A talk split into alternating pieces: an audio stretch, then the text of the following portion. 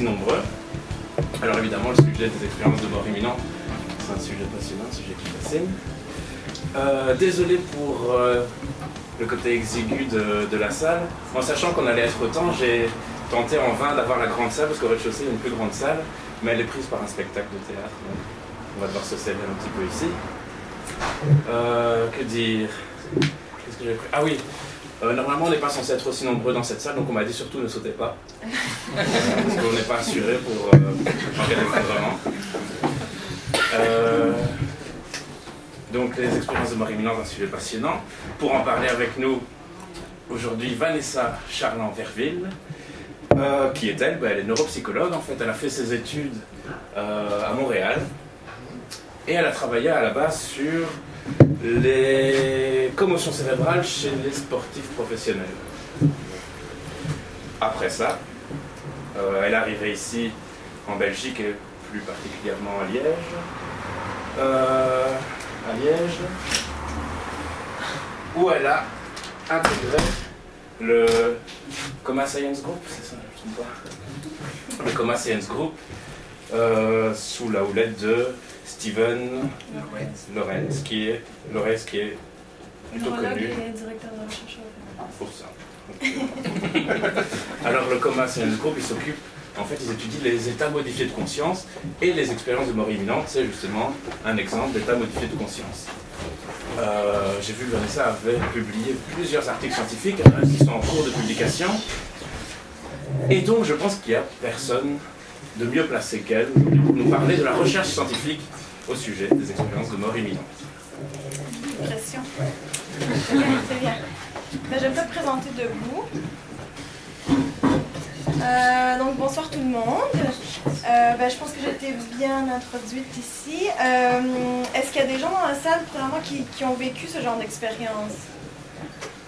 Ils sont plus Pas tous en même temps. Ils sont plus S'ils sont morts, ils sont plus. Non, ça c'est- pas Est-ce c'est que pour vous une noyade, ça c'est suffisant ou pas Ben, Est-ce que vous avez vécu ce genre Ah, Je me de... suis noyé, Ok. je suis encore là. Moi, j'ai vécu ce, ce genre de, mais pas euh, en mourant. Enfin, c'était une petite mort peut-être aussi, lors d'un séminaire de Stam il y a X années. Ok. Et vous, c'était dans le contexte de une noyade, Je suis tombé dans un. C'est un peu embêtant, mais je suis tombé dans un canal un jour. Marché un petit peu trop près du bord. Et qu'est-ce que vous avez vu, ressenti? Est-ce que vous avez... Peut-être mieux que vous faites votre conférence, je ne sais pas, peut-être qu'on Non, mais moi j'aime bien, j'aime bien que les expérienceurs justement partagent ce qu'ils ont vécu s'ils le veulent bien, parce que vous La, êtes la première chose en général, il y a, il y a- la première chose c'est l'instinct de survie. Je veux dire que quand on est, comme ça, on, met tout, excusez-moi l'expression, c'est comme ça qu'on dit, on branle, on met tout en branle pour, sur- pour survivre en fait. Donc ça c'est la première chose. Et puis moi je pense qu'il y a un moment donné où on, s'apprête au pire en fait. Donc au début on fait tout pour s'en sortir, et puis après il y a- un total lâcher prise. Et là moi je pense, bon, c'est vous qui savez mieux que moi probablement, mais qu'il y a, y a vraiment, je veux dire, une sorte de décharge où en fait on est vraiment dans une sensation de bien-être. Il n'y a aucune souffrance qui vient, il n'y a rien du tout. On est prêt, on est prêt quoi. Après, en deuxième temps, hein, dans un premier temps, croyez-moi que vous n'avez pas envie de mourir. Et, et puis c'est vrai, moi je ne. J'attendrai votre explication, mais c'est vrai qu'on revoit, honnêtement, c'est c'est réel, on revoit défiler des événements de sa vie. Très rapidement, très très rapidement. Moi, ce qui m'a étonné, c'est comment est-ce que finalement ça a duré que quelques secondes, si vous voulez. Parce que c'est le moment de panique et tout, et puis on ne sait pas ce qui arrive, il y a un processus qui se déclenche. Mais moi, j'ai songé énormément de choses sur en fait un, laps de temps qui finalement est très court. Je me suis dit qui va prévenir mes parents? Euh, plus ça, j'étais professeur, j'étais avec ma classe. Je me dis comment vont réagir mes élèves? Euh, ben oui, donc euh, je me dis euh, qui va s'occuper de mes élèves, comment est-ce qu'ils vont faire? et en même temps, je me demandais est-ce que je vais essayer d'enlever mes vêtements, est-ce que je vais essayer d'enlever mes chaussures? Donc a Mais vous avez vécu cette, cette tout ça de façon complètement simultanée. Et si jamais je dis des bêtises, vous, vous me dites. Non. Et tout ça très simultanément. Et puis, ben voilà, il se passe qu'on monte à la surface quand même et on n'est pas mort. Donc voilà, c'est pas vraiment une mort clinique, mais c'est un- une approche, si vous voulez, de. Et vous allez voir que ça se produit dans différentes situations. Merci beaucoup. C'est toujours bien d'avoir euh, des, témoins de cette expérience-là quand j'en parle. Donc, je vais vous présenter un peu euh, où je travaille, donc euh, con- conjointement donc, au centre de recherche du cyclotron de l'Université de Liège et aussi à l'hôpital universitaire, donc qui est ici, centre de recherche ici. Donc, on- je vois des patients dans des états de conscience altérés, donc ils ont subi des accidents très graves, et donc on doit évaluer leur niveau de conscience. Et nos activités de recherche sont effectuées au centre de, au centre de recherche.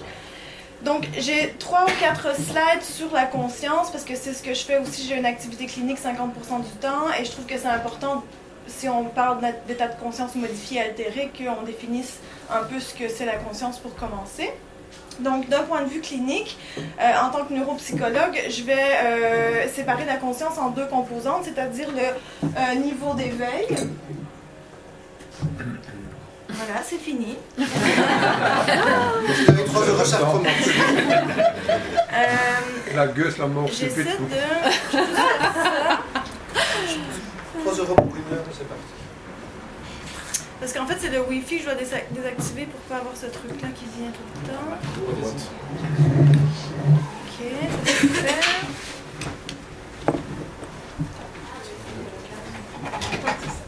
Ok, donc là, ça devrait aller. Si Belgacom vous laissez tranquille. Donc, le niveau euh, de conscience, le niveau d'éveil et le contenu de la conscience. De quoi on est conscient? Donc, euh, d'un point de vue normal, euh, il y a une corrélation. Donc, plus on est éveillé et plus on est conscient. Donc, ce soir, quand vous allez dormir, vous allez plonger euh, dans un état d'inconscience progressivement. Ou si vous buvez beaucoup de ça peut le faire aussi. Et pendant la nuit, vous allez peut-être rêver. Donc, à ce moment-là, votre cerveau est totalement conscient, mais vous êtes endormi, vous êtes paralysé et vous semblez non conscient pour quelqu'un qui vous observerait. D'un point de vue pathologique, les patients qui sont dans un coma, donc par définition, ne sont ni conscients d'eux-mêmes, ni conscients de leur environnement. Donc ces patients-là ne vont jamais ouvrir les, yeux et ne jamais être conscients d'eux-mêmes et de leur environnement. Même chose quand vous subissez une opération, donc anesthésie générale, euh, vous allez être complètement aussi inconscient de ce qui se passe et c'est tant mieux.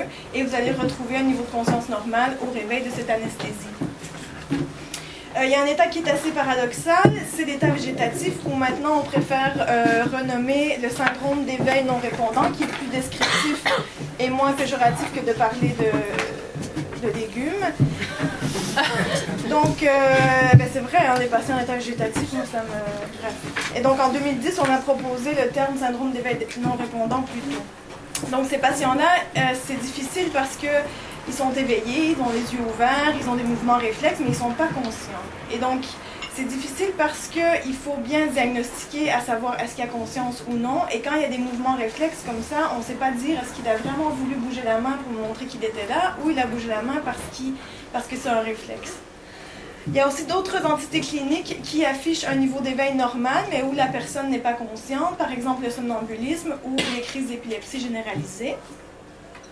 Ensuite, quand le patient en syndrome d'éveil non répondant va récupérer des signes de conscience, donc ce sera des signes qui vont être fluctuants au début, et euh, dans la plupart de- des cas, c'est la poursuite visuelle qui va revenir chez les patients. Donc c'est important s'il y a des médecins cliniciens dans la salle, quand vous évaluez un patient pour savoir son niveau de conscience, c'est bien de commencer avec un miroir pour savoir s'il va le suivre des yeux. Et donc ces patients qui vont commencer à montrer des comportements non réflexes seront des patients en état de conscience minimale. Euh, récemment, on a divisé l'état de conscience minimale en deux entités. Donc, état de conscience minimale plus, c'est vraiment des patients qui vont répondre à la commande, c'est-à-dire qu'ils ont un réseau du langage qui va être préservé. On va leur dire, Madame, si vous me comprenez, si vous m'entendez, essayez de me serrer la main. Et donc là, ils vont comprendre la commande et serrer la main pour montrer qu'ils sont là. Euh, on a aussi par contre des patients qui vont être conscients mais qui ne pourront pas le montrer par réponse à la commande, mais qui vont par exemple montrer euh, euh, une poursuite visuelle avec le miroir, localisation d'une stimulation douloureuse. Donc là on parle d'état de conscience minimal moins parce qu'il il y a souvent le réseau du langage qui va être atteint chez ces patients. Finalement on a l'état de Lockton. Donc le syndrome d'enfermement, où là les patients sont totalement conscients, mais totalement paralysés. Donc ils pourront jamais démontrer qu'ils sont conscients, mis à part des mouvements verticaux des yeux et des paupières. Donc ça, c'est des patients, euh, vous en attendez, qui sont euh, souvent euh, mal diagnostiqués. On croit qu'ils sont en état de coma ou de syndrome d'éveil non répondant parce qu'ils ils ne répondent pas à aucune commande. Et donc de là, l'intérêt d'avoir euh, des techniques de neuroimagerie qui vont nous permettre d'aller explorer le fonctionnement cérébral du patient sans qu'il ait à fournir une réponse ou à montrer qu'il est là d'un point de vue comportemental. Donc ici, on voit euh, des images qui sont acquises euh, avec le PET scan. Donc c'est la tomographie à émission de positons où là, on va injecter un contenu radioactif, soit de l'eau ou du sucre radioactif. Et le sucre va se propager dans les aires cérébrales et aller là où, les cellules en ont plus besoin, donc là où l'activité cérébrale est la plus importante. Donc ici, on voit quelqu'un qui est en état de conscience normal, donc son cerveau fonctionne, les cellules consomment du glucose et de l'eau.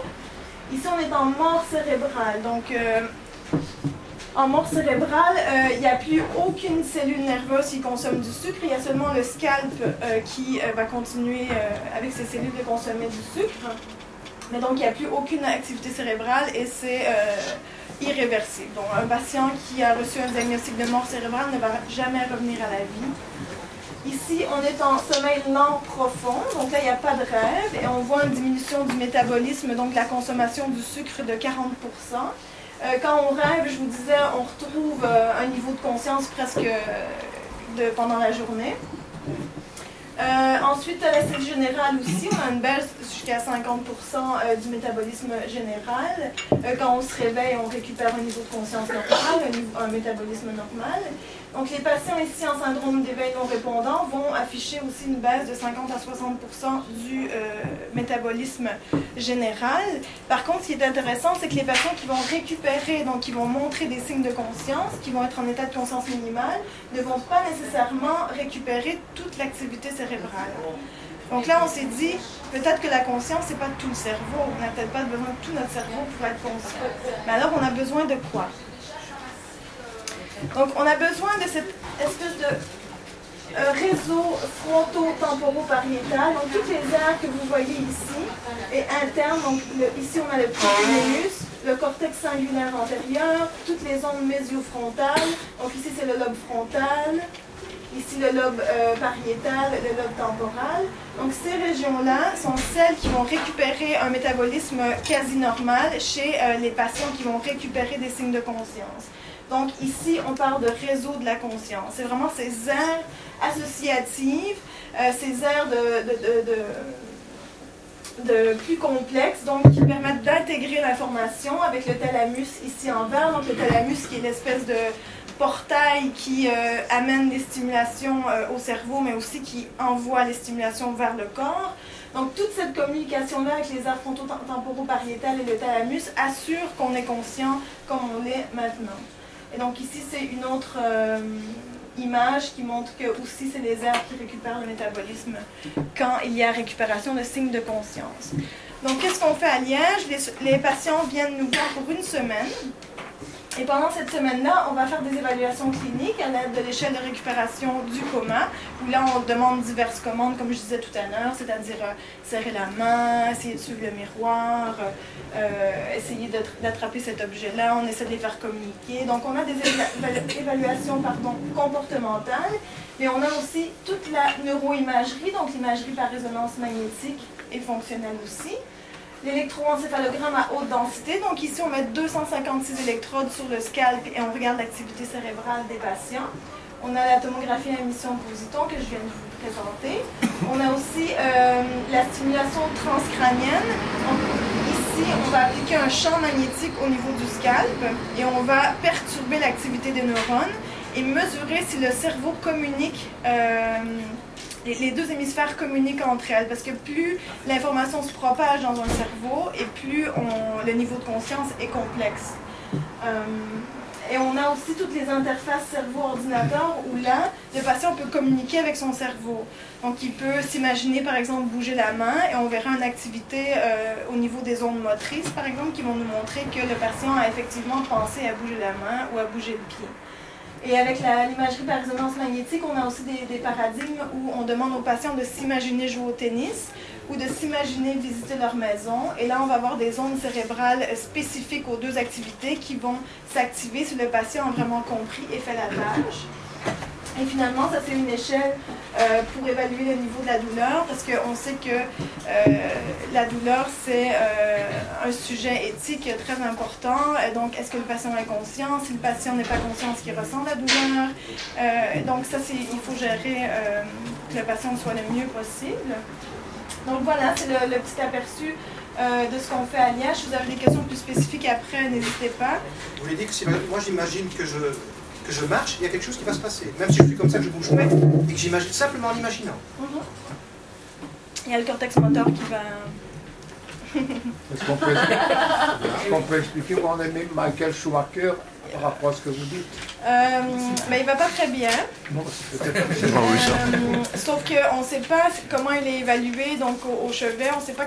Ça c'est pas très clair comment il est évalué. Donc je ne saurais pas dire. Pas son ordinateur pour voir le lien. Je, ne sais pas comment il est. Euh, parce que c'est assez spécifique euh, ce qu'on fait ici. On essaie de le partager, mais malheureusement c'est encore la Glasgow comme Askel qu'on utilise pour évaluer les patients. Donc on va manquer plein de signes de conscience.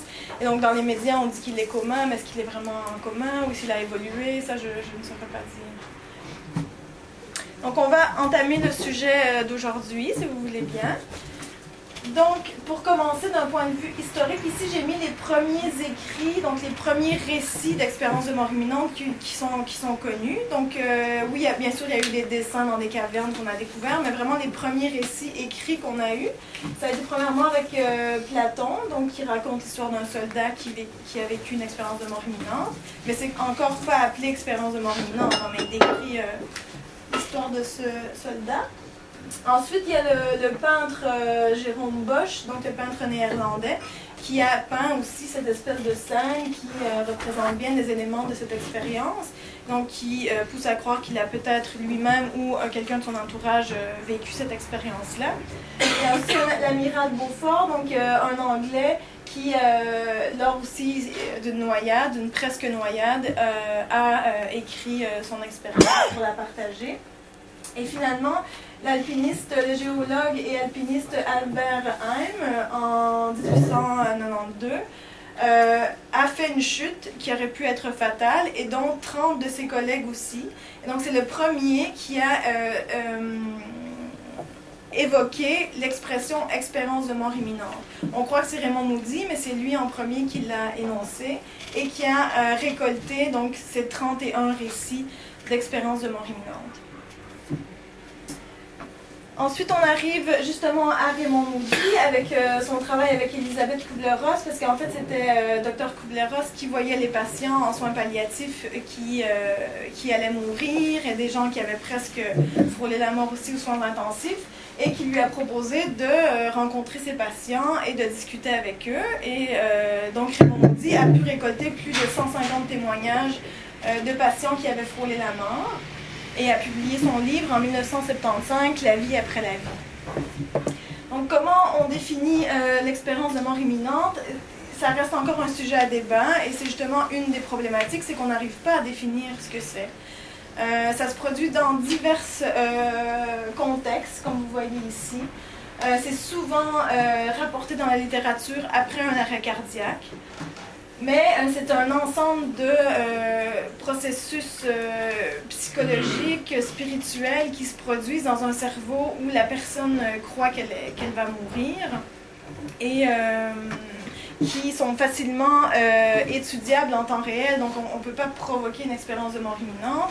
On doit toujours les étudier rétrospectivement, c'est-à-dire après la personne a frôlé la mort, elle dit ben écoutez, moi j'ai je pense avoir vécu ce genre d'expérience.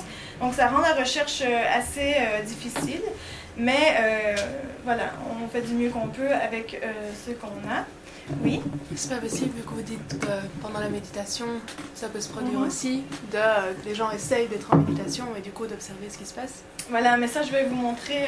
justement, on a un papier accepté qui parle de, des expériences qui se produisent quand il n'y a pas de danger de, de mort et tout ça. Donc c'est intéressant et justement ça rend difficile euh, ce terme, il faut trouver une autre appellation ou vraiment essayer de distinguer les expériences. Parce que mm. mort imminente, là, en méditation, n'est pas mort imminente, hein, donc a priori. Donc ça, c'est euh, les études qui sont publiées chez les patients qui ont vécu euh, un coma anoxique ou un arrêt cardiaque. Donc, ce qu'on voit, c'est qu'il y a environ 10% euh, des patients qui, après avoir vécu ce genre euh, d'accident, vont dire, vont rapporter avoir vécu une expérience de mort imminente. Et ici, c'est basé sur l'échelle de Grayson, dont je vais vous montrer après, euh, qui permet, avec un, un cut-off, un score minimum, de dire une personne a vécu l'expérience et l'autre non. Et euh, c'est un des on a deux outils euh, en recherche pour évaluer si une personne a vécu l'expérience ou non. Et donc, nous, à Liège, on a eu 5% euh, de patients qui rapportaient ce genre d'expérience. Donc, ça, c'est les dimensions. Donc, premièrement, Moody a énoncé ces 15 dimensions selon les témoignages. Donc, lui, il a vraiment euh, écouté ces 150 personnes et a récupéré ce qui revenait le plus souvent euh, chez les 150 personnes. Donc, vous pouvez euh, lire ici.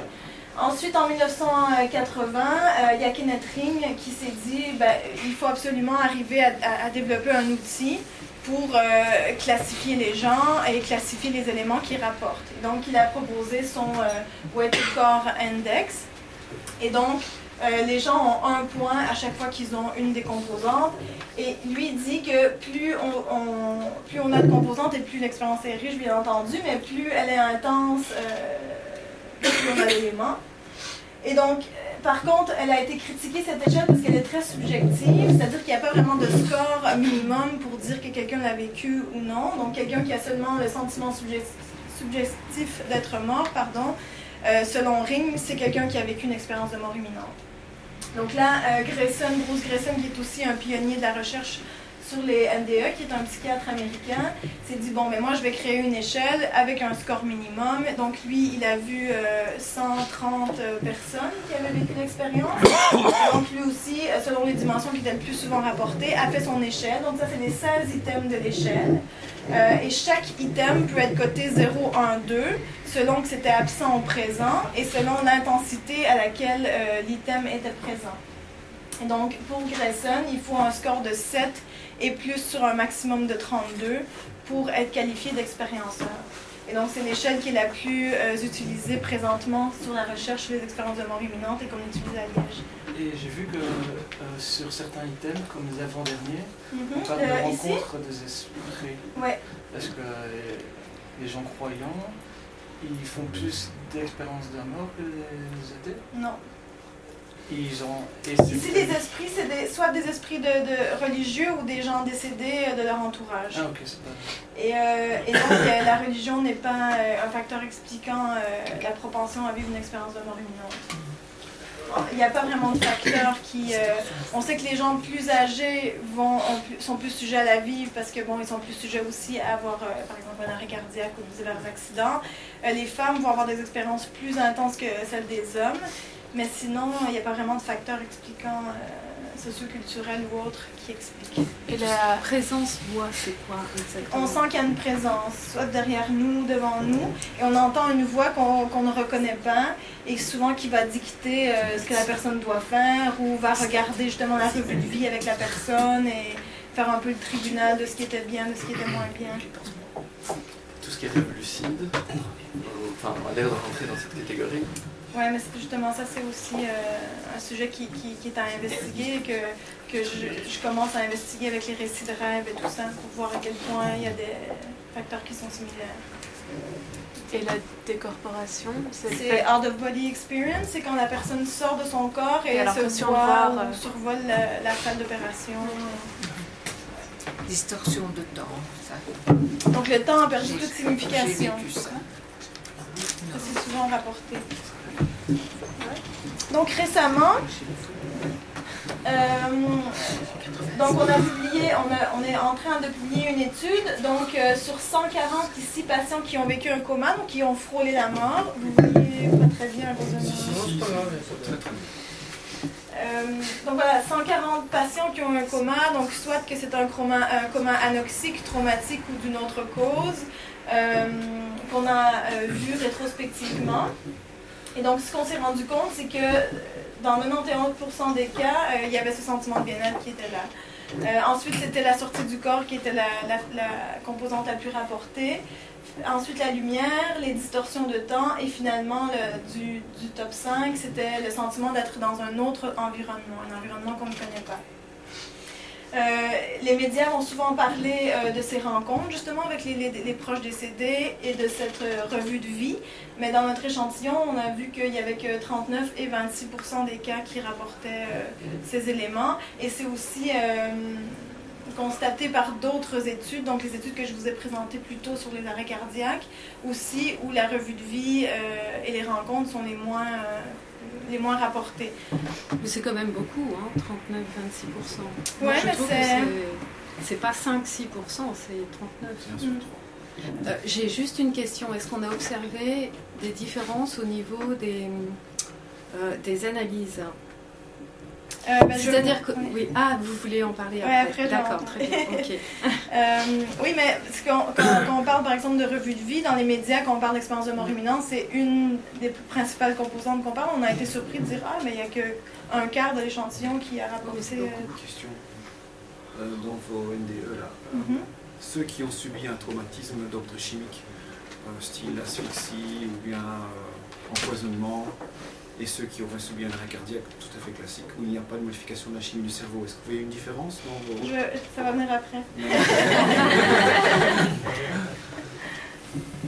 Donc, et quand on parle de- d'expérience de, mort imminente, on parle souvent aussi de mort clinique.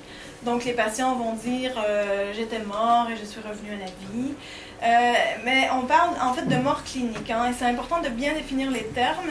Euh, la mort clinique n'est pas la mort. Euh, à ce jour, on définit la mort comme étant la mort cérébrale. Hein, ce que je vous ai montré tout à l'heure, le PET scan avec la boîte vide.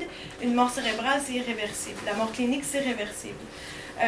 Et donc, à ce moment-là, la personne est mal, mais elle est toujours là et il y a quand même un fonctionnement cérébral qui se produit.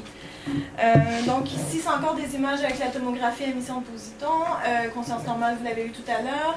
Et dans son arrêt cardiaque, on voit à peu près ce schéma-là. Donc il y a une diminution de 40% du métabolisme, mais il y a quand même une activité cérébrale qui persiste, tandis qu'en mort cérébrale, il n'y a vraiment plus rien. Et donc, euh, voilà, la mort clinique n'est pas la mort. Par contre, comme je disais, la mort cérébrale est la mort. Et donc, cette mauvaise définition et cette ambiguïté de termes fait que certains potentiels donneurs d'organes vont dire ben non, moi j'ai trop peur qu'on pense que je suis mort en fait je suis pas mort et que et, et ça c'est- triste euh, parce que euh, voilà la médecine je pense euh, on a des bons critères pour diagnostiquer une mort cérébrale et qu'il n'y a aucun danger si un jour vous l'êtes de dire je donne mes organes parce que vous n'allez pas revenir. Donc euh, voilà. Ça a existé en cas de guerre, il y a eu ce qu'on appelait des erreurs de Roméo. Hein. L'erreur de Roméo, c'est-à-dire qu'on a, on a mis des gens dans des, des cercueils, ils n'étaient pas morts en fait. Oui, mais En ça, cas ça de guerre, si. Non, c'est Ça sérieux. arrive. Non, c'est vraiment très sérieux, c'est ce qu'on Ouais, appelle ouais. l'erreur de Roméo. Mais ça a toujours existé, je- enfin depuis, parce qu'on on pouvait, on n'avait pas les mêmes moyens, donc ça arrivait de temps en temps quand même. hein. Parce que depuis, les- depuis croque-morts. 60 ans que l'Association américaine de neurologie a énoncé les termes de mort cérébrale, et depuis 60 ans, il n'y a personne qui est revenu d'une mort cérébrale. Donc, euh, et je veux dire, c'est des tests qui sont répliqués aussi 6 heures après, donc on fait un électroencéphalogramme, on s'assure qu'il est plat, on le refait 6 heures après, il est toujours plat. La- L'apnée, on fait le test d'apnée, on arrête le respirateur, le patient ne respire pas par lui-même. Donc c'est des tests qui sont quand même assez laborieux avant qu'on... C'est quand des décisions importantes. Euh, donc voilà, et donc justement, euh, à ce que vous disiez, euh, on a toujours eu peur euh, euh, de se faire enterrer vivant et toutes ces histoires. Et donc il y avait euh, ici le Chamberlain du tsar de Russie qui avait créé ce dispositif où la personne qui se réveillait dans son cercueil et qui n'était pas morte pouvait actionner la pompe, qui actionnait la cloche, qui actionnait une lampe et un drapeau pour dire... mais il n'y a pas de cas qui ont été répertoriés euh, et euh, communiqués comme quoi euh, ça avait été utilisé. L'histoire du croque-mort, c'est vrai ou pas? Cette histoire qu'on croquait le, le petit, petit doigt de pied ou c'est pas Oui, si C'est vrai, c'est vrai ça. On était obligés. On appelle ça un croque-mort, non? C'est ça. Il y a aussi tout ce qui est euh, un peu en lien avec ça, le- le- le, le poids de l'arme. Je ne sais pas si vous avez vu le film euh, 21 grammes, mais il y a un médecin américain qui euh, euh, s'amusait, il était un peu bizarre, hein, mais il s'amusait à peser des gens qui allaient mourir et il se rendait compte que, euh, je sais pas, sur trois cas, il s'est rendu compte que quand la personne mourait, ben, il y avait 21 grammes de moins sur la balance. Les Égyptiens faisaient la même chose. Mais après, il a tué beaucoup, beaucoup d'animaux pour tester son truc et ça n'a pas marché. Et donc, euh, voilà, donc en n'a pas de poids. Donc, ça, c'est aussi une légende euh, médicale urbaine. Et son échantillon statistique était très restreint. Hein, C'était 6 personnes, je crois. Ouais, mais c'est ça, c'était pas très. bon. Mais excusez-moi, parce qu'aujourd'hui, avant d'enterrer quelqu'un, on fait le test de mort cérébrale. Bah si, hein. Toujours. Ah oui. On peut mourir tranquille. Ça dépend de la cause et tout ça, mais quelqu'un qui est à l'hôpital de soins intensifs Ah, et que et voilà, il est dans un coma prolongé, parce que la mort cérébrale, c'est aussi un coma prolongé. hein. Donc la personne a besoin de toutes les machines pour survivre, parce que quelqu'un en coma, tu débranches tout, il meurt. Donc là, il faut... euh, Oui, c'est des tests qui sont appliqués, et, euh, on ne rigole pas avec ça. hein. Mais donc c'est pas des tests qui sont faits s'il y a quelqu'un qui fait un arrêt cardiaque ou des trucs. Non, non, là- c'est vraiment si on a un coma qui se prolonge et que... Oui, oui, non, non. C'est dans des conditions particulières. Excusez-moi, on ne peut pas faire de. Enfin, il- il- il- le, le don d'organes, il faut prélever par exemple le cœur euh, quand la personne est encore en vie. Donc moi je trouve ça. Enfin, je me suis aperçue de ça euh, il, y a, il y a quelques jours d'une émission à radio, hein, parce qu'ils font régulièrement de la retape. Et je me dis, mais c'est vraiment insane si la personne est, est encore en vie. Mais Non, mais la personne n'est pas répugnant en... des La personne, pratiques il faut faire pareilles. attention, la personne n'est pas encore en vie. Elle est... Elle Il est... faut que le cœur batte encore. Oui, mais elle est, c'est, des machines qui la maintiennent en vie. Il n'y a aucune activité cérébrale. Donc, on- je sais pas, parce que aussi, il faut définir ce qu'est, ce la vie. Hein? Et euh, voilà, si on débranche toutes les machines, il n'y a plus de vie. Et donc, le respirateur artificiel a fait des, des, des- des progrès. Donc, on a fait des progrès médicaux à cause du respirateur, mais aussi, il y a beaucoup, beaucoup de gens. euh, qui euh, dépendent de ces machines pour vivre et que ça crée souvent des faux espoirs parce que justement on a l'impression que la personne vit mais en fait si on débranche tout il n'y a plus rien. Donc il faut faire attention. Donc non les donneurs sont pas encore en vie. Ils sont maintenus euh, artificiellement mais... Euh, donc voilà. Donc Raymond euh, en 1975, euh, bon, voilà, sort son livre avec ses témoignages. Et donc ici, les chercheurs euh, se sont dit, est-ce que, euh, est-ce que les expériences de mort imminente sont influencées par l'aspect socioculturel? Est-ce que Raymond Maudit aurait fait en sorte que plein d'hurluberlus serait sorti du placard et disant, euh, moi, je veux être populaire, moi, je veux qu'on parle de donc je vais dire que j'ai vécu ce type d'expérience-là mais en fait, ils ont euh, pris des, euh, des, des rapports d'expérience de mort imminente avant euh, 1975 et après pour essayer de voir, euh, selon les, les diverses euh, entités euh, de l'expérience, est-ce que ça ne changerait pas avant et après? Et ce qu'on se rend compte, c'est qu'il y a seulement donc, des cas que je vous ai présentés tout à l'heure, il y a seulement le tunnel qui est plus souvent rapporté après le livre de Raymond Moody. Et une explication de ça, c'est que euh, peut-être que ça aide les gens à faire du sens avec cette espèce de nouvel environnement qu'ils voient, cette espèce de, pénombre avec euh, un truc lumineux plus à la fin, comme s'ils progressaient à l'intérieur d'un tunnel. Et c'est aussi un- une des composantes de l'expérience qui est la plus in- influencée par la culture.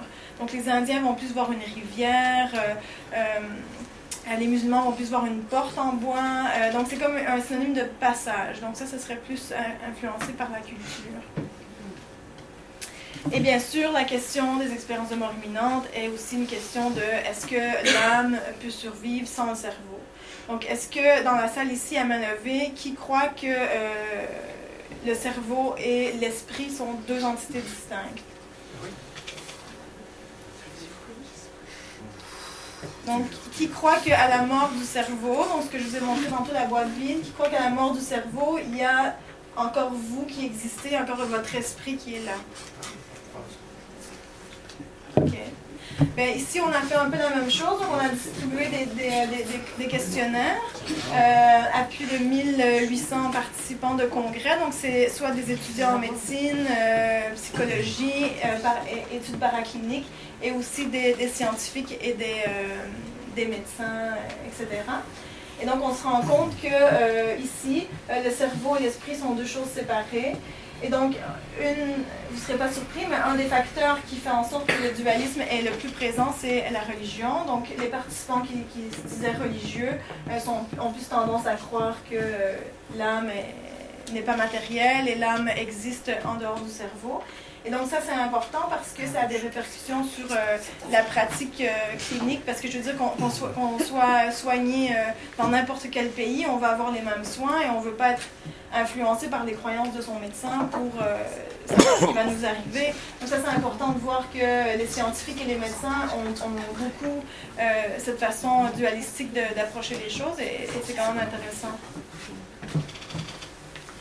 Donc aussi le cas de Pamela Reynolds, vous avez sûrement entendu parler de, de cette femme qui avait été opérée pour un anévrisme euh, et chez qui on a retiré tout le sang. Donc quand on opère un anévrisme, on retire tout le sang du cerveau pour vraiment euh, pouvoir aller enlever le, ce qui empêche le, le- le sang de circuler. Et donc le cas de Pamela Reynolds où elle a eu une sortie du corps pendant supposément le moment où on- son cerveau était drainé de tout sang euh, a été pour, certains la preuve que voilà le- l'esprit, euh, l'âme et, le cerveau étaient deux entités distinctes. Euh, par contre, le truc, le, le problème avec le cas de Pamela Reynolds, c'est que on peut, on peut jamais, et le cas de toutes les expériences de mort imminente, on ne sait jamais dire la temporalité. Donc, on ne sait jamais dire quand la personne a eu son expérience. Est-ce que c'est juste avant que ça se complique pour lui au niveau de son cerveau, ou c'est tout de suite après, ou c'est une anesthésie qui a mal tourné, donc il y y a une conscience qui a été préservée. Donc, c'est juste ici pour montrer que il faut vraiment être prudent, euh, je trouve, dans la recherche. Qu'est-ce qui a fait en sorte que la recherche sur expériences de mort imminente a pris autant de temps à être prise au sérieux, parce que ça fait une dizaine d'années que ça commence à être pris au sérieux, c'est justement ces cas-là de, de médecins qui se disent scientifiques et qui disent voilà, moi j'ai des preuves que le paradis existe et tout ça, et qu'ils n'ont pas vraiment de preuves. Donc moi je veux bien croire à tout, mais il faut, il faut avoir des, des méthodes rigoureuses pour mesurer un phénomène et pas dire voilà, exposer ses croyances en disant voilà, c'est comme ça. Et, donc je pense que depuis les dix dernières années, on assiste à vraiment un changement de de paradigme où là les gens disent voilà c'est sérieux, c'est une expérience physiologique qui, qui se produit chez des millions de gens et il faut euh, prendre ça au sérieux et on doit ça à ces, à, à ces personnes-là et à, à la recherche et à la médecine d'étudier rigoureusement euh, ces expériences. Excuse-moi, justement pour le, pour le cas de Pamela Reynolds, il serait peut-être important de dire pour des gens justement qui ont beaucoup d'espoir que on a montré, je, je crois que c'est le graphique de Kenneth Augustine, Oui.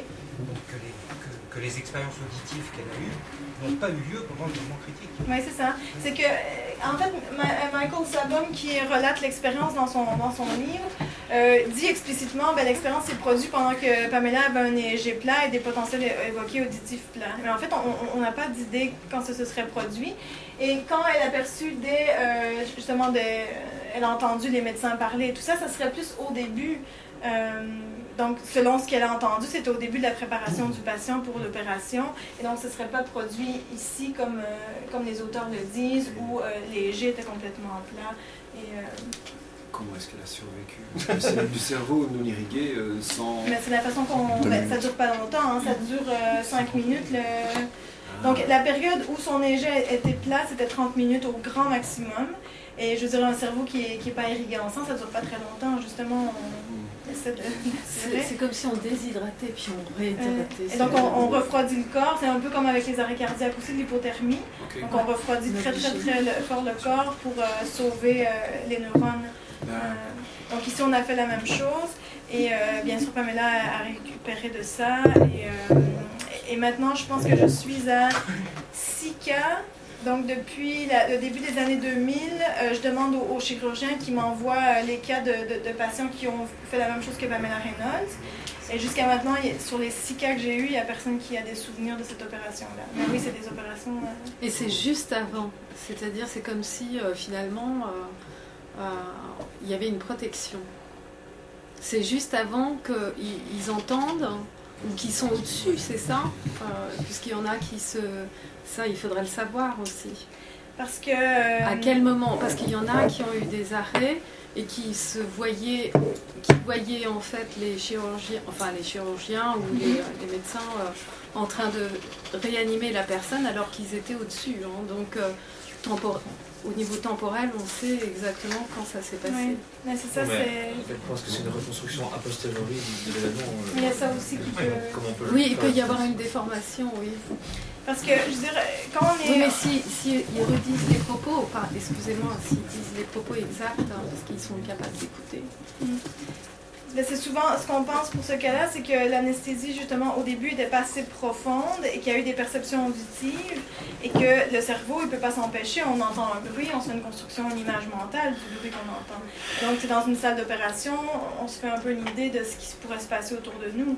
Donc, ça reste un cas qu'on n'a pas de preuves. Et donc, oui, c'est extraordinaire ce qu'elle raconte, c'est plein de détails, c'est riche et tout ça.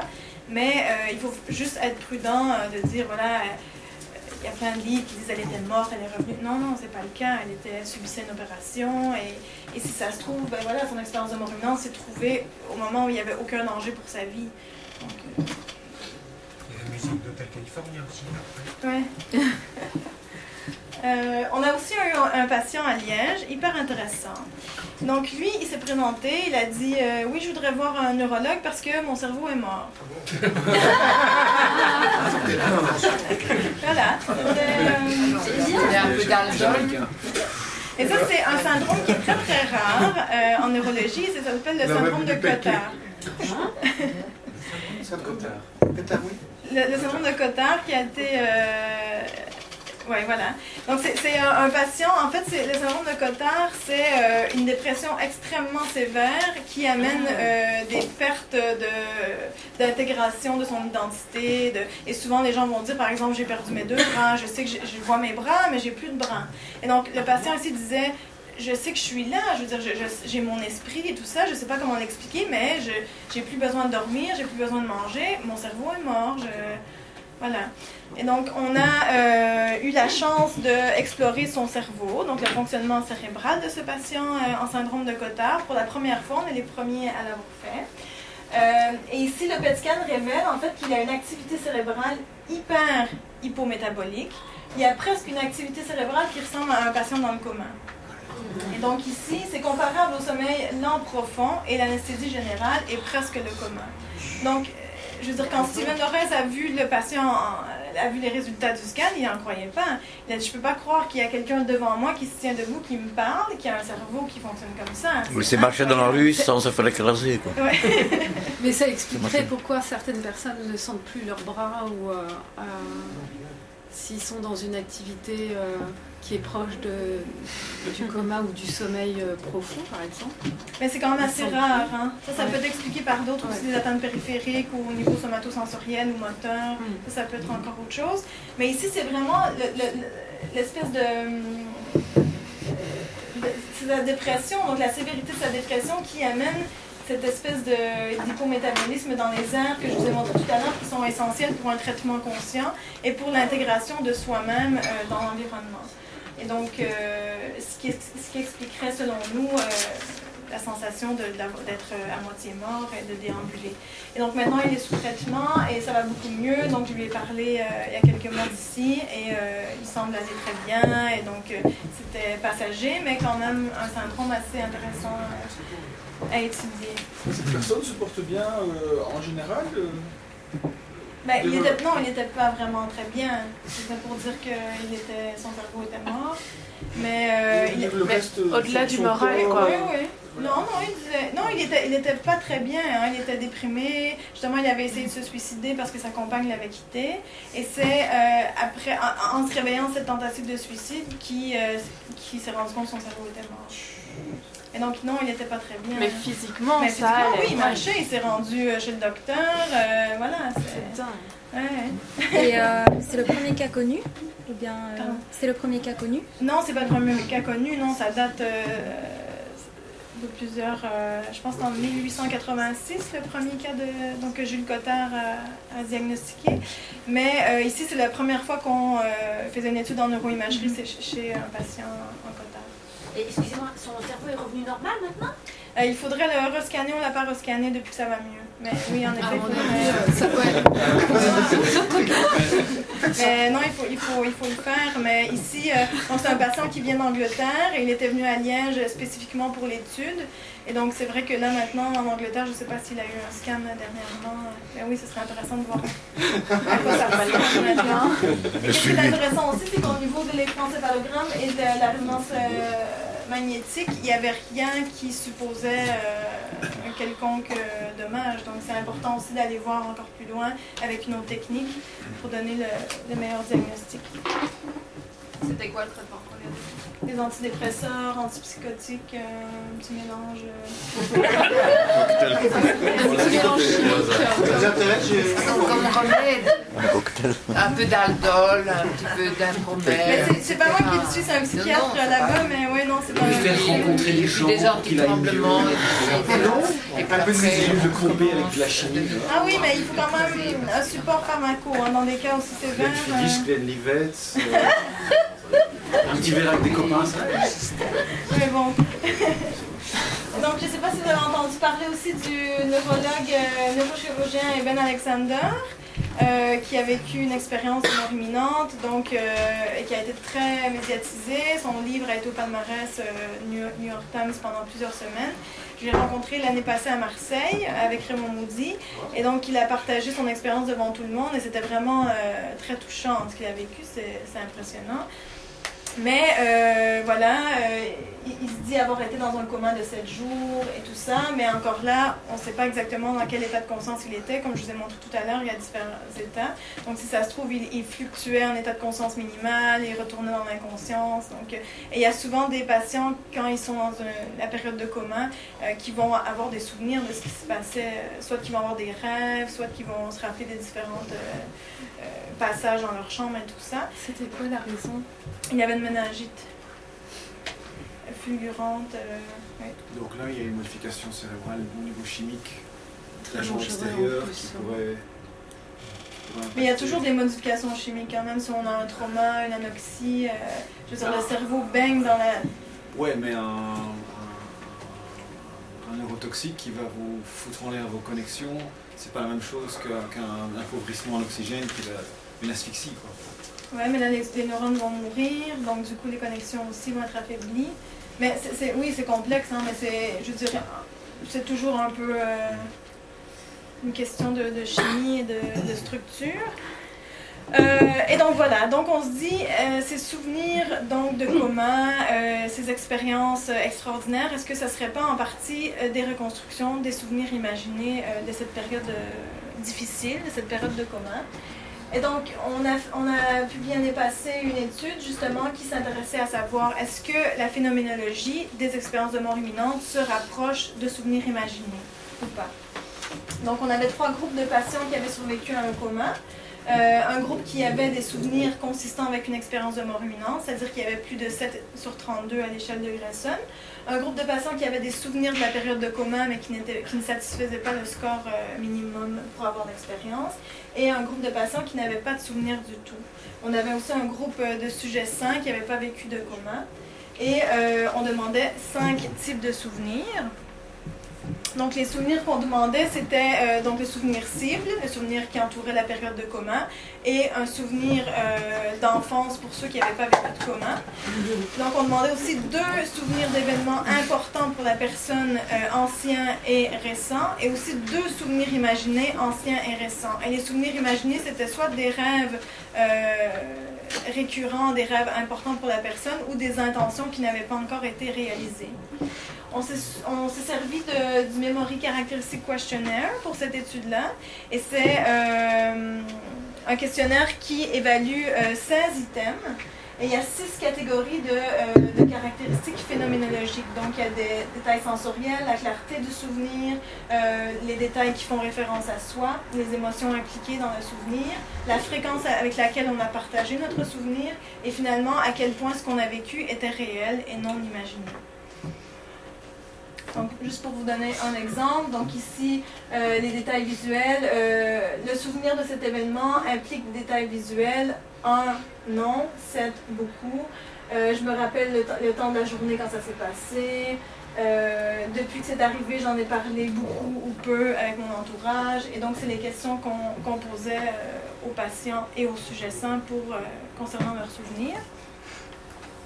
Donc, ce qu'on se rend compte ici, donc on a, euh, comme je vous disais, les cinq types de souvenirs. On a en noir euh, le groupe de patients qui ont une expérience de mort imminente.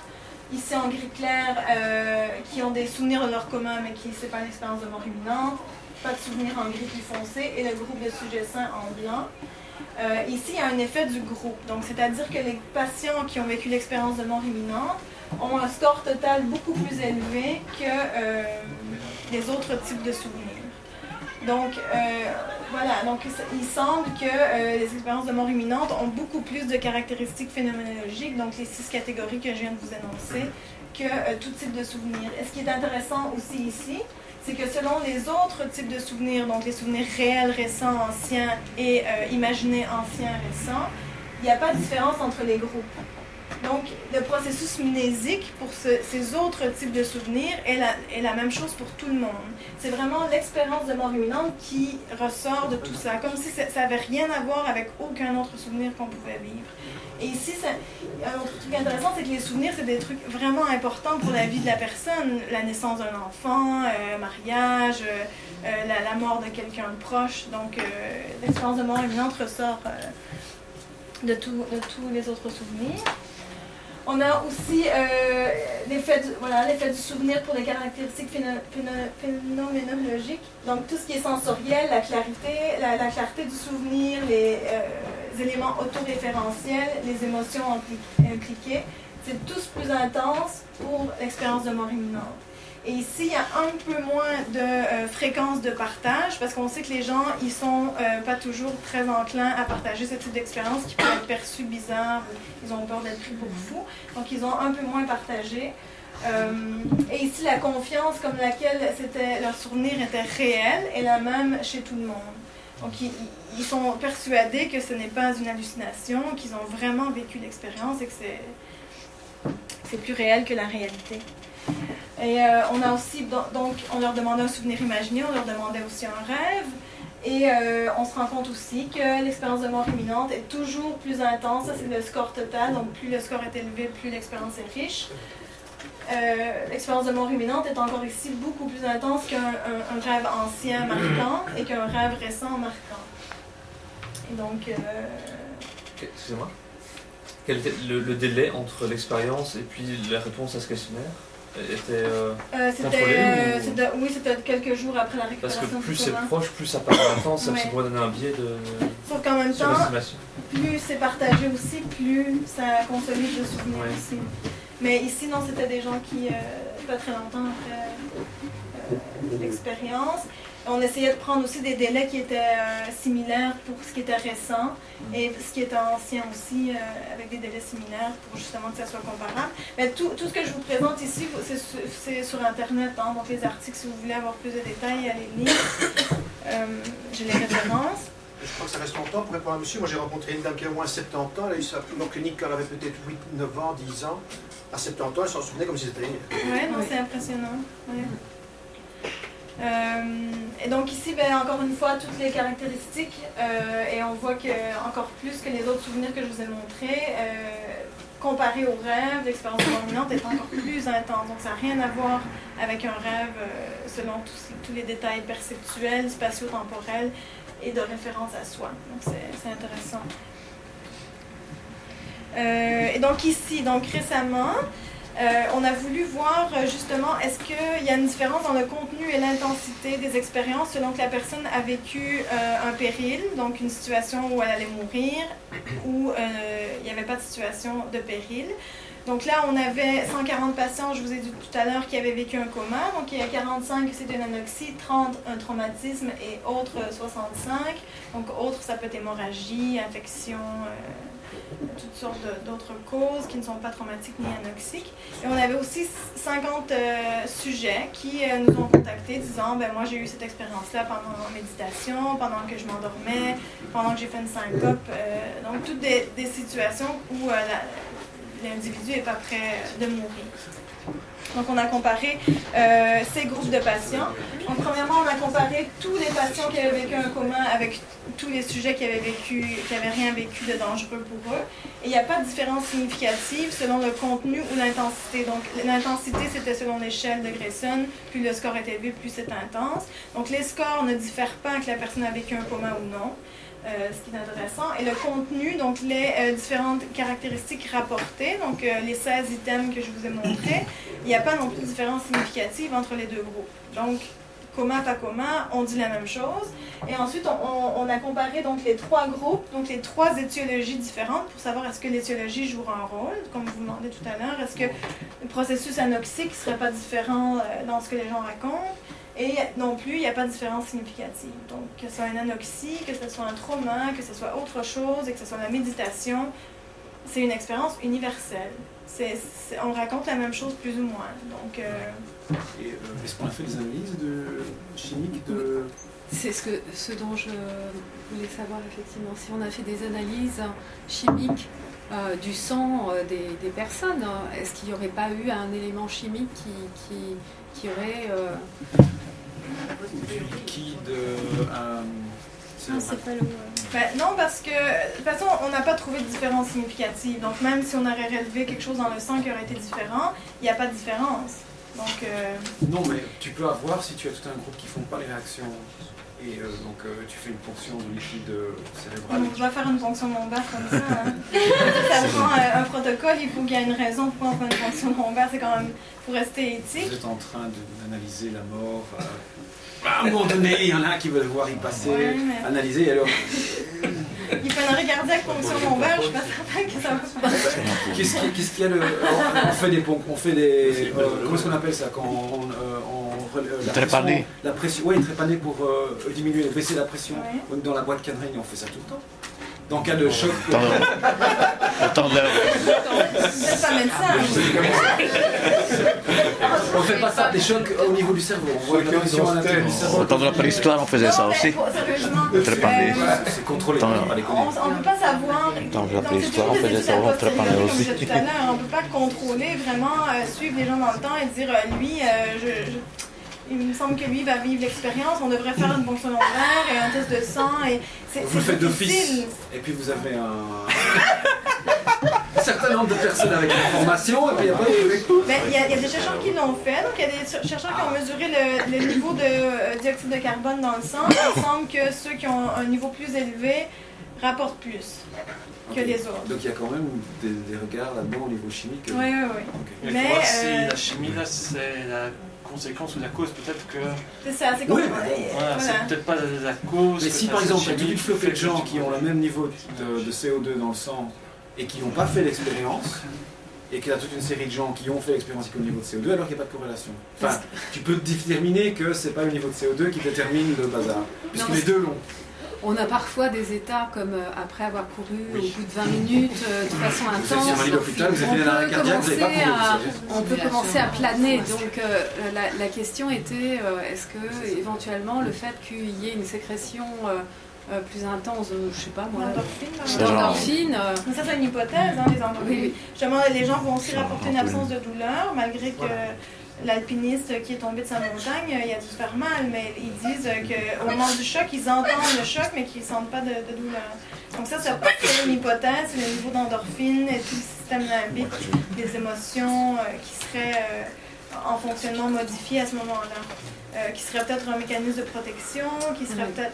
Donc ça, ça reste, C'est ça reste oui. difficile. Mais donc, quand ça arrive dans le sommeil, vous parlez aussi de NDE. Mais nous, on s'est vraiment basé sur le... Parce que c'est l'échelle qui est utilisée. Hein? L'échelle la plus sérieuse qui est utilisée pour dire, voilà, on a un cut-off, on peut départager, ça c'est une expérience imminente, ça c'en est pas une. Est-ce qu'il faut avoir un outil pour mesurer? Sinon on dit n'importe quoi et on prend n'importe qui. Le Ben, je- sommeil, c'est justement pas une Voilà. Mais c'est ce qu'on voulait montrer. On voulait montrer qu'en fait, le terme expérience de mort imminente est peut-être pas le bon et qu'on n'a peut-être pas les bons outils et qu'il faut aller plus loin. Et justement, maintenant, on recueille les récits de tout le monde pour aller chercher dans les récits, est-ce qu'il n'y aurait pas des détails que des échelles avec des choix de réponse ne pourraient pas euh, mesurer? Donc, il faut être encore plus précis et vraiment pouvoir départager. Ça, c'est une expérience dominante, et ça, c'en est pas une. Et peut-être que ça va tomber, ce terme-là, complètement. Peut-être qu'on va parler d'autre chose. Hein. Mais. euh, Parce qu'apparemment, chez les bouddhistes, euh, ils ont des états de méditation qui sont de même euh, où il y a une activité cérébrale euh, particulière. Mhm. Et en fait, il faudrait comparer aussi avec ces personnes qui, justement. Ouais. Donc j'ai un projet en cours euh, maintenant où je place les gens sous hypnose qui ont vécu l'expérience et j'essaie de faire revivre sous hypnose et on va scanner justement les sujets chez qui l'hypnose fonctionne bien euh, pour voir euh, à quoi ressemble le, le fonctionnement cérébral. Mais donc, ça, ça reste a posteriori. Et recréer l'expérience, c'est pas l'expérience authentique. Mais bon, il faut arriver par des moyens euh, un peu détournés. De... Ce sont quand même des récits qui sont très construits. Par exemple, il y a des gens qui prennent du LSD ou des choses comme ça. Maintenant, la, la mode, là, je ne connais pas, c'est la fameuse liane péruvienne, la ayahuasca, comment on appelle ça Ayahuasca. Les gens, ils ont des récits qui sont complètement délirants. C'est des récits qui ne sont pas du tout construits. Les, Et les NDE, en général, c'est des récits très construits. Oui, ça c'est vrai. On a étudié des gens, euh, donc le fonctionnement cérébral des gens qui avaient pris de la kétamine aussi au, au- au centre de recherche. Et euh, c'est intéressant parce qu'ils ils racontent vraiment des éléments qui ressemblent euh, étrangement euh, à, à l'expérience de mort imminente. Il a des éléments qui reviennent. Et, euh, et ça aussi, bon, on essaie maintenant d'étudier le, le récit pour voir à, à quel Qui point des ça... champignons, c'est quand même pas tout à fait le même récit. Une, une autre question. Un aveugle qui n'a jamais chamans. eu de de vision, de connaissance de tunnel avec la lumière, est-ce qu'il fait la même chose? Est-ce que vous avez eu des cas de Oui, ben ça, ça a été euh, rapporté euh, dans les années 80 aussi. Euh, un pédiatre américain qui a vu des patients euh, aveugles qui disaient avoir vu sorti de leur corps et avoir vu ce qui se passait. Mais ça, c'est difficile à dire. Est-ce que c'est pas justement reconstruit sur base de ce qu'ils entendent? Ouais. Parce que je- ils ont quand même un fonctionnement cérébral différent d'un voyant. Mais c'est hyper intéressant, hein, mais c'est justement... C'est des aveugles de naissance. Ouais. Ouais. Ah oui, c'est Oui, ça qui est un intéressant. récit qu'on a récolté avant euh, toute cette euh, mise en place culturelle de, Mhm. de la tunnel, de, de l'incorporation Est-ce que ça parle de la même chose? Oui, mais il ne trouvait pas de différence dans les composantes rapportées avant et après. Juste le tunnel qui revient plus. Mais il y a même moyen d'induire des OBA maintenant, je pense. Non? Euh, si. Donc il y a euh, Olaf Blank là, en, euh, en Suisse qui travaille avec des patients épileptiques. Il y a aussi de Rieder à Anvers euh, qui a travaillé avec un patient tinnitus et euh, il faisait de la TMS. Donc il, il- il- euh, allez, ils envoient des courants électriques au niveau de la jonction temporopariétale droite et les patients vont dire voilà j'ai senti que je sortais de mon corps et que je me suis vue du dessus. Donc oui, on a une hypothèse neurologique là-dessus. On sait que cette région-là est importante pour l'intégration du soi dans le corps et de son corps dans l'espace. Et euh, on sait quand on meurt, s'il se passe quelque chose dans cette zone, s'il y a plus de sang qui rentre dedans, quelque chose qui ferait que ça s'active au moment de... Non, parce que euh, scanner des gens qui vont mourir, c'est quand même Ouais. difficile. Euh, non, mais c'est des questions intéressantes. Bien sûr, on aimerait euh, scanner jusqu'à temps que la personne meure, mais éthiquement, c'est pas Et toujours comment justifiable. vous avez fait ces Volonté. Ont des arrêts cardiaques que vous avez, vous avez montré au début C'est Le, le PET scan, ah, ça, c'est quand ben, justement on veut mesurer tout de suite après euh, à quel point le dommage est grave. euh, Mais aussi, ouais. Donc, mais c'est- des examens qui sont extrêmement euh, difficiles parce qu'on on a peur que justement le patient meure dans le scan et que. Mais il y a eu des patients qui ont eu un arrêt cardiaque dans un scan. donc, on a eu la chance d'avoir des images. Ju- Justement, euh, si je ne m'abuse, avec votre équipe, vous avez trouvé euh, petites cicatrices dans ces régions. Euh, ben, on cherche. Non, mais- Il y a des chercheurs. Mais non, non, non, on n'a pas. euh, oui, oui, il y a des. euh, Après un arrêt cardiaque, il y a des cicatrices qui ont été démontrées, mais reliées à l'expérience de mort imminente, ça, on ne sait pas encore faire le lien exactement. Mais bien sûr, le. Pardon? Oui. Donc il y a des zones euh, occipitales qui vont. Donc toutes les régions du C'est fragile un qui- cerveau, donc Ouais, ouais. non, non, non irrigué, très rapidement, on a des dégâts Ouais. normalement. Et c'est surtout des régions qui sont, qui ont une toute petite vascularisation qui vont souffrir en premier. Et c'est surtout au niveau occipital euh, où il y a souffrance. Et donc ça, c'est une hypothèse aussi parce qu'on se dit si le cortex occipital manque d'oxygène, euh, on va perdre au début la vision périphérique qui va nous donner une impression de voir un tunnel. Et après, ben, il y a hyperactivation. Parce qu'une cellule qui manque d'oxygène va s'hyperactiver à un moment donné aussi. Et donc là, cette espèce d'hyperactivation va produire des flashs lumineux. Et c'est- bon, c'est une hypothèse qu'il y aurait une lumière euh, plus loin. Mais donc ça, c'est...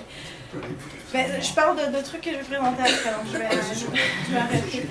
Donc, on a aussi regardé euh, dans cette étude-là si le passage du temps aurait un effet sur le contenu de l'expérience. Il y a toutes les études de, de coma anoxique euh, prospectives que j'ai présentées au début. Et euh, on a comparé avec notre groupe de, de patients anoxiques. Et donc, ce qu'on se rend compte, c'est que de manière rétrospective, donc plus de 25 ans plus tard, en moyenne, euh, par rapport à prospective, que c'était les jours qui entouraient le coma, il y a plus euh, de, distorsions du temps qui sont rapportées. Les, sens, euh, donc les gens vont dire mes sens étaient plus intenses que d'habitude, ma vision, mon odorat, mon toucher et tout ça. Donc les sens plus élevés, c'est aussi plus rapporté rétrospectivement. Le sentiment d'harmonie avec l'univers aussi. Le sentiment de compréhension, de comprendre le, sens de la vie, de sa place dans l'univers. Ça aussi, c'est plus rapporté de, manière rétrospective. Et ici, par contre, euh, la rencontre avec des- des proches décédés ou des esprits religieux, c'est plus souvent rapporté en prospectif. Donc, les gens qui ont un arrêt cardiaque, cinq jours après, ils vont plus souvent dire qu'ils ont vu des esprits que des gens qu'on interviewe 25 ans après. Donc, ça, c'est intéressant parce que ça démontre justement le fait de l'avoir partagé peut-être plus souvent ou d'avoir attendu plus longtemps euh, avant de le partager, ça mène à une reconstruction du souvenir et donc l'expérience est en général plus intense de façon rétrospective. Ou faussé ou altéré par la société ou par la culture. ou- Parce qu'on sait qu'à chaque fois qu'on se souvient d'un événement, on le reconstruit. hein. Ça, c'est les neurones vont se réactiver et donc il y a reconstruction de souvenirs avec comment on se sent dans l'instant- l'instant présent, ce qu'on a vécu juste avant. Et... Donc on reconstruit toujours. On modifie en fait. Oui. On n'a jamais un souvenir euh, tel quel, hein, jamais. Ça, c'est...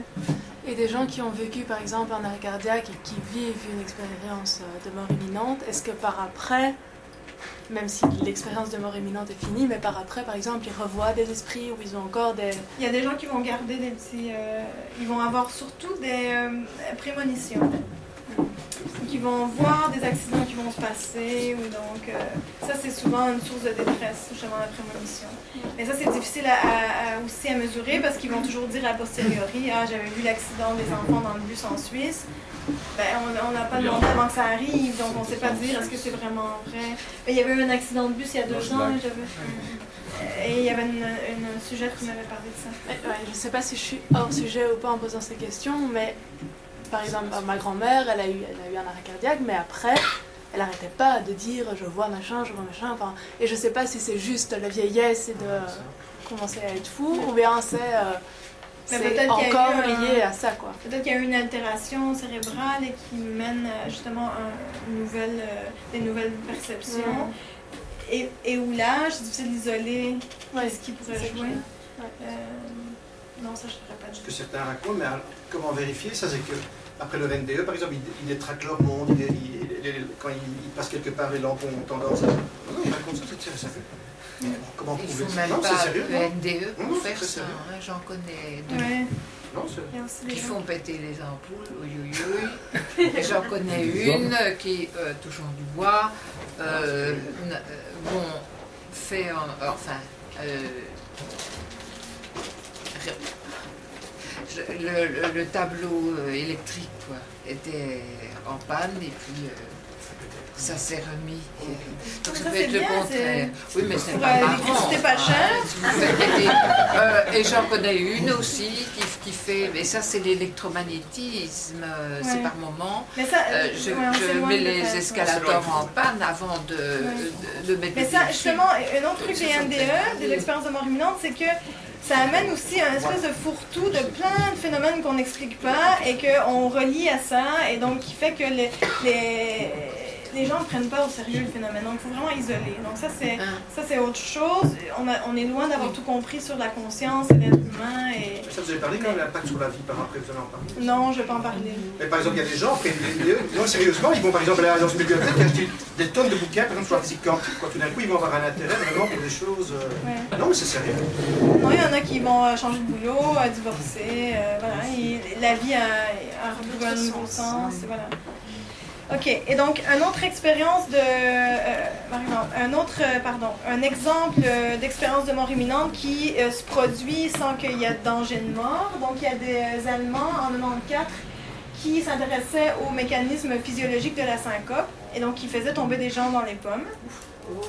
Et ce qu'ils se sont rendus compte, c'est qu'après, totalement par hasard, hein, ils n'étudiaient pas ça du tout, euh, les gens euh, en syncope ont rapporté euh, tous ces éléments après. Donc, ils disaient Waouh, j'ai eu le sentiment de bien-être. Et ça rejoint aussi un peu le jeu du foulard que certains. Donc, voilà, il y a une hypoxie cérébrale, il y a une modification du fonctionnement cérébral et les gens vont avoir une euphorie, sentiment de quitter son corps et tout. Et nous, à Liège, on est, encore, on est en train, c'est un autre de mes projets, où je fais tomber des sujets sains dans les pommes.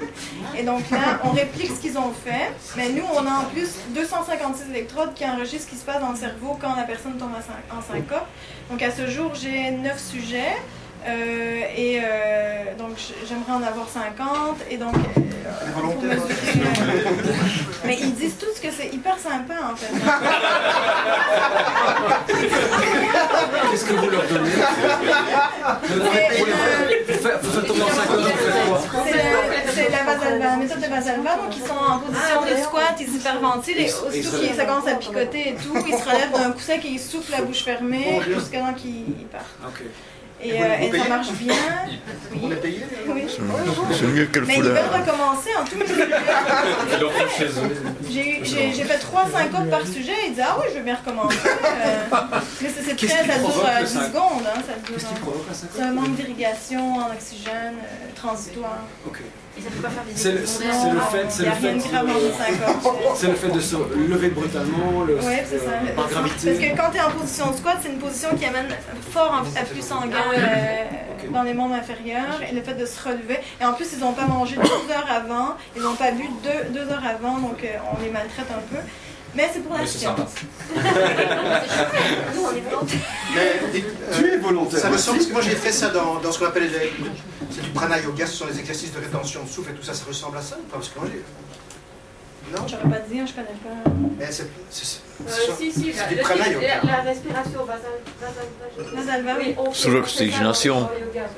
Et ils font en plongée sous-marine aussi. Est-ce que, mais honnêtement, moi je l'ai fait, on voit la lumière, mais est-ce que c'est Ouais, simplement un effet simplement de manque d'oxygène Mais voilà, c'est la- comme je je disais sais pas. tantôt, c'est la, la première région qui souffre d'un manque d'oxygène, c'est le lobe occipital, donc euh, c'est par impression. L'oxygéné, c'est pas, c'est pas, c'est le même effet. Pardon Si on l'oxygène, Euh, on, on risque de tomber à syncope aussi. Oui. Ouais. Oui. Ben oui, parce que son cerveau, si on manque d'oxygène, si le- l'apport. Donc, le, le cerveau a besoin d'oxygène et de sucre. Donc, s'il manque d'oxygène, ça prend encore beaucoup de temps qu'on on parle. hein. Et si on en met plus? Là, euh, il y a des dommages sérieux qui sont causés et irréversibles. Mais je vais peut-être continuer parce qu'il est déjà 21h20 et euh, j'ai encore. euh, donc, je vais- il reste euh, 10 slides. Hein. 9.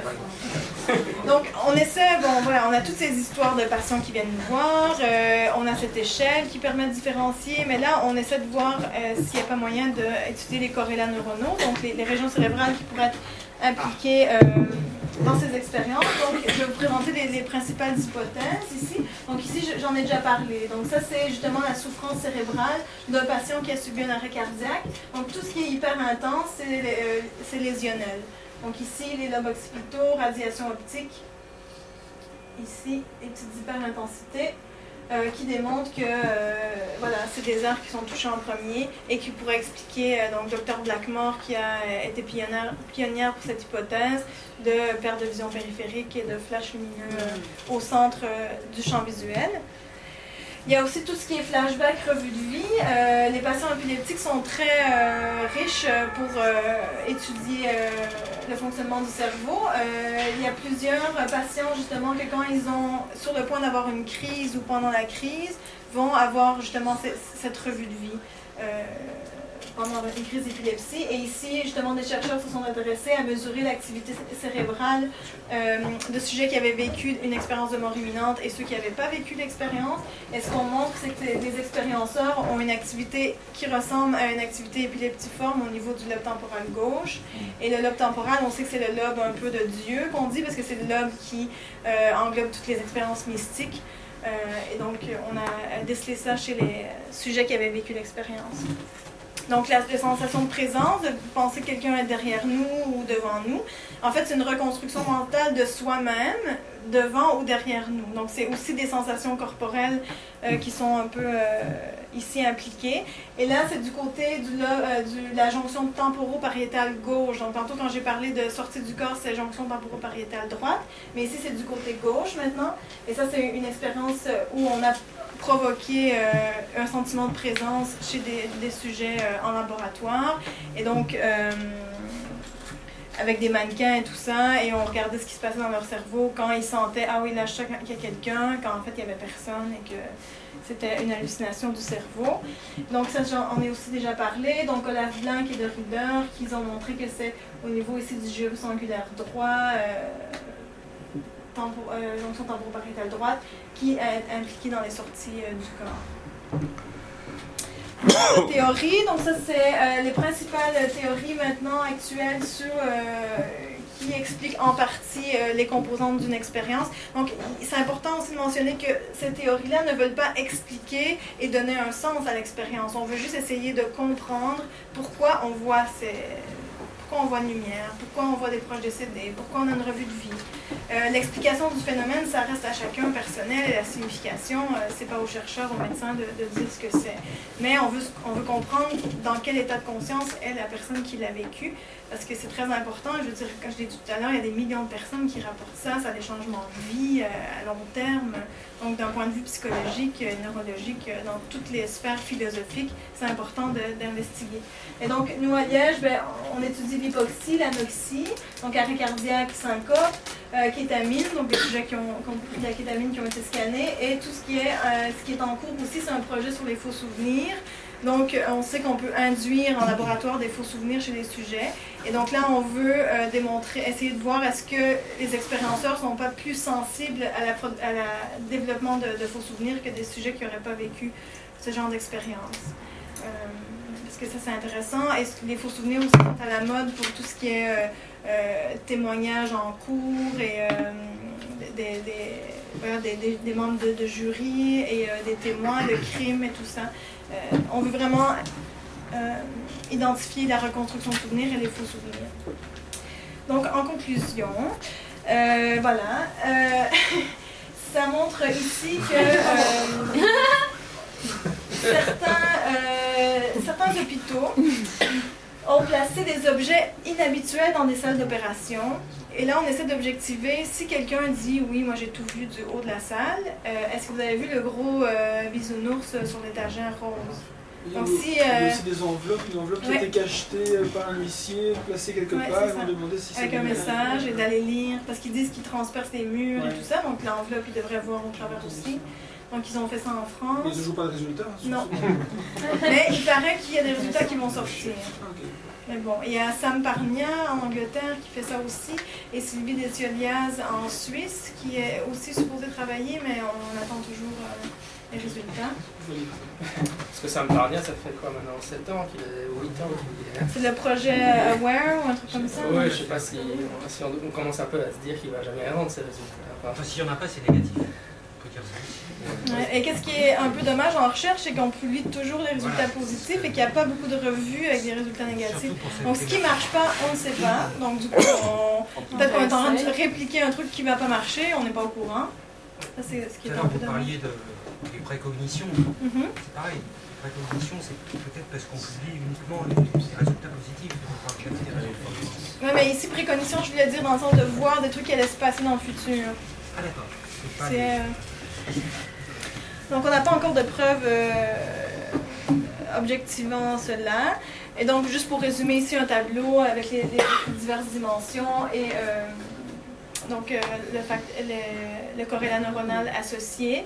Euh, et donc, nous, ben, voilà, avec nos syncopes, avec notre hypnose, on va essayer vraiment d'aller voir dans le cerveau. Bon, si la personne dit, moi, dans mon expérience, ce qui était le plus important, c'est la lumière, mais si elle le revit, est-ce qu'il n'y a pas une activité qui est quand même. Voilà, c'est- euh, indirect, mais c'est le meilleur moyen qu'on a d'être rigoureux et sérieux. Et il y a aussi souvent des, des gens qui vont me contacter et dire Mais moi, je sais provoquer moi-même une sortie de corps.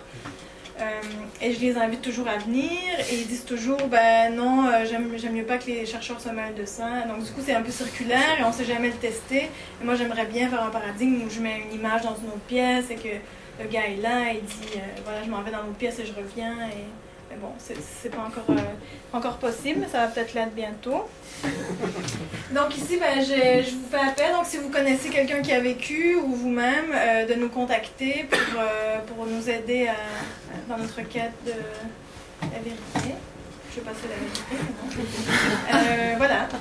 Donc, euh, je vous remercie. J'ai quand même une recherche.